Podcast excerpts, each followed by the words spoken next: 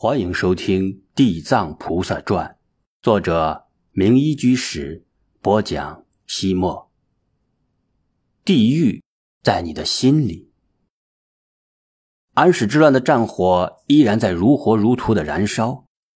当时，中国最为稠密、经济最为发达的北方，陷入了长期的战乱之中，人口死亡率达百分之八十以上。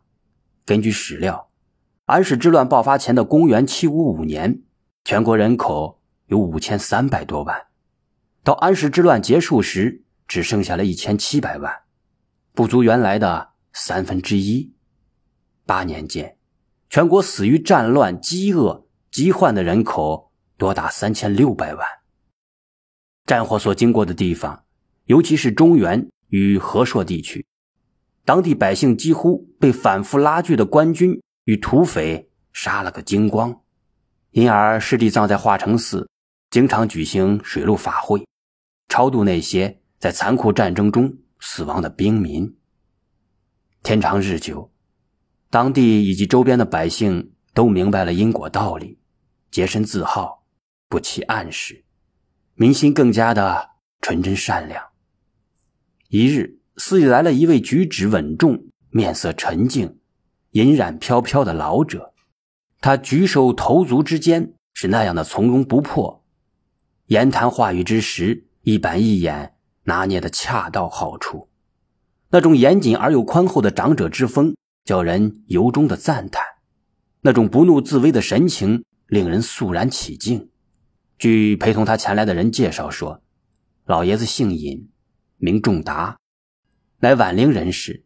是宛陵一个古老村镇的族长，几十年来，与家庭，他养活了败家的侄子，替丧夫的弟媳支撑门户；与村镇，他主持公道，一碗水端平，将许许多多邻里纠纷化解于无形之中。因此，他老人家德高望重，不但本族人敬若神明，连三里五乡遇到重大的疑难问题，往往。也要请他出面仲裁。尹仲达老人听说有新罗高僧在九华山弘扬佛法，宣说因果业报，便不顾将近古稀之年的高龄，叫行两百多里，特地前来拜访。贵客远道而来，师弟藏热情地将他请入方丈，分宾主坐下用茶。稍稍寒暄之后，尹仲达老人微微摆了一下手。随从他而来的几个人知趣的退了出去，方丈室内只剩下了他们二人。尹仲达老人却依然像是在细细品味杯中的茶水，久久不曾开口。良久，他才缓缓的说道：“听说高僧经常宣讲因果报应，是否为真呢？”师弟藏点点头。因果报应是佛教用来说明世界上一切事物之间关系的基本法则。简单的说，善因生善果，恶因结恶果，称之为因果报应。呃，世界之大，无奇不有，难道就没有例外？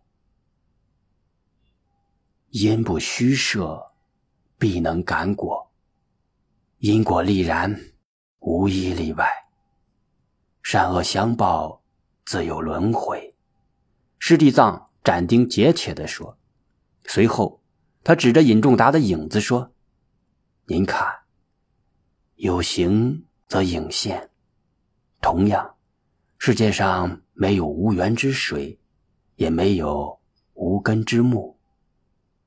种瓜得瓜。”种豆得豆，任何人都不可能栽下荆棘而得到坦途。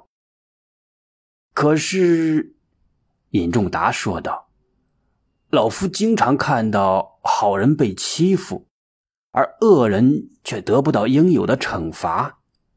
还有，人们都说好人不长寿，祸害活千年。”这又是为什么呢？从因到果，是一个复杂的过程，其中还有种种的机缘。你种上庄稼，它也不会马上成熟，而且播种究竟能不能得到收获，还要经过耕耘、浇灌等等的过程。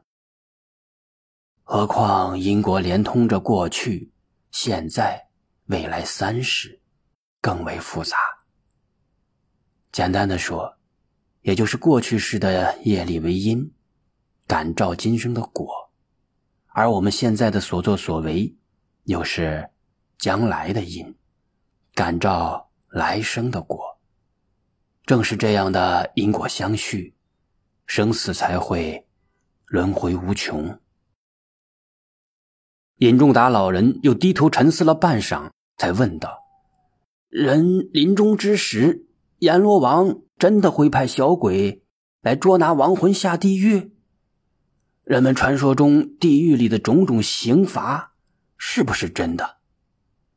师地藏点点头，然后详细的解释说：“不是小鬼来捉拿，而是每个人自己所造的罪恶业力，驱使你到地狱。